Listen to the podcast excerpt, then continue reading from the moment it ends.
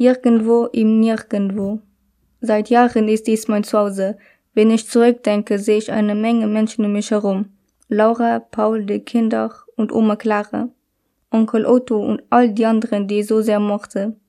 An den Wochenenden waren alle um mich herum versammelt, ließen sich die Sonne auf den Bauch scheinen, aßen Eis, kreischten und tollten im Gras herum.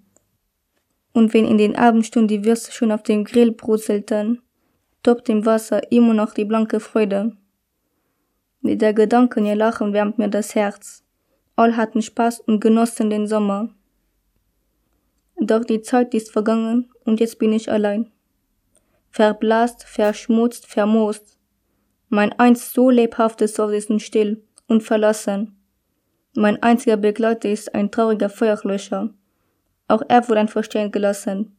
Von heute auf morgen, von jetzt auf gleich. Und ein Rotkehlchen. Ich liebe dieses Rotkehlchen und schätze seine Gegenwart sehr. Jeden Morgen zwitschert es ein Lied, das in mir schöne Gedanken hervorruft und mich daran erinnert, dass ich am Leben bin.